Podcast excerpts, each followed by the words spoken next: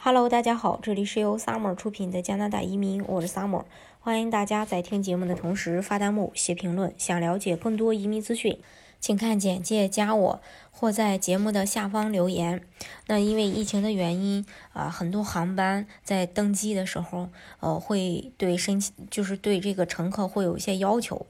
那么为了便于这个呃不列颠哥伦比亚。和育空地区直飞中国的乘客快捷顺利的获得健康码的绿码，呃，现将申请过程中可能会出现的有关的相关的具体问题，给大家分享一下。第一，要上传的检测报告应至少包含以下信息：姓名、性别、出生日期、检测类别，啊。还有以及采集的方法是这个鼻拭子啊，还是鼻咽拭子呀，还是静脉采血呀？还有采样日期、检测结果，嗯，要标明是阴性还是阳性。然后检测机构和医生名称及联系方式。采样时间应为是航班起飞日期的前两天内。如果你的航班是二月三日起飞，那么你二月一日零时以后你就要采样。另外呢，就是嗯。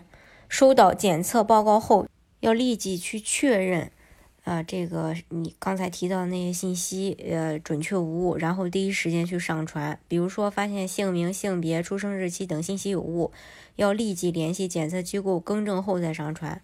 请务必，请务必不要上传错误或不符合要求的检测报告去碰运气。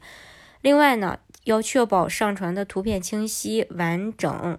如使用手机截图上传，应避免水印遮挡姓名等关键信息。还有，请在收到两份检测报告后一并上传，不要把同一份报告上传两次，或先传一份报告，等待另一份另一份报告出来后二次上传。还有，中国公民申领健康码时，应使用中文汉字填写这个姓名信息。同时，持有外国护照和中国旅行签证的港澳台居民。呃，要使用中国证件、旅行证啊，港澳居民来往内地通行证、台湾居民来往大陆通行证，在防疫健康码国际版小程序去填呃填报，呃申报时请根据自身持证情况选择对应的证件类型，如检测报告上显示的姓名拼写与中文拼音不一致，请将旅行证件。比如说回乡证、台胞证、旅行证，还有本人姓名页拍照后一起上传加以佐证。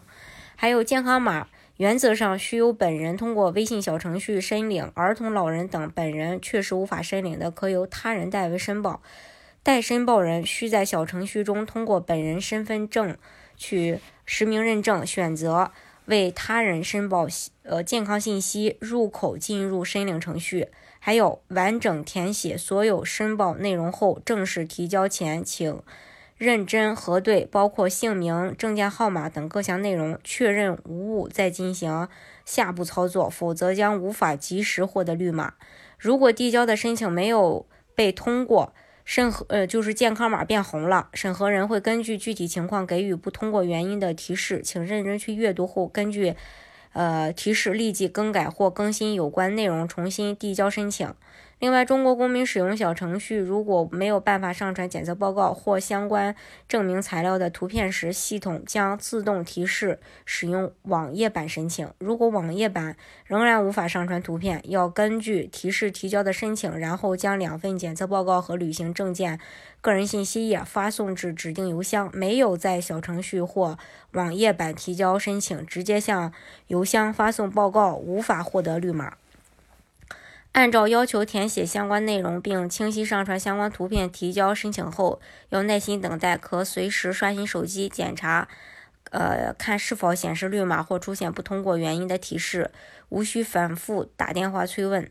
赴机场前，无论是否已经获得绿码，建议打印两项检测报告随身携带。万一出现意外情况，可现场向航空公司说明情况，提供纸质检测报告，寻求帮助。这是关于呃，在登机呃之前上飞机之前呃要做的一些事儿。大家如果想具体的了解加拿大的移民政策的话，欢迎大家去呃专辑的简介加我，或者在节目的下方给我留言。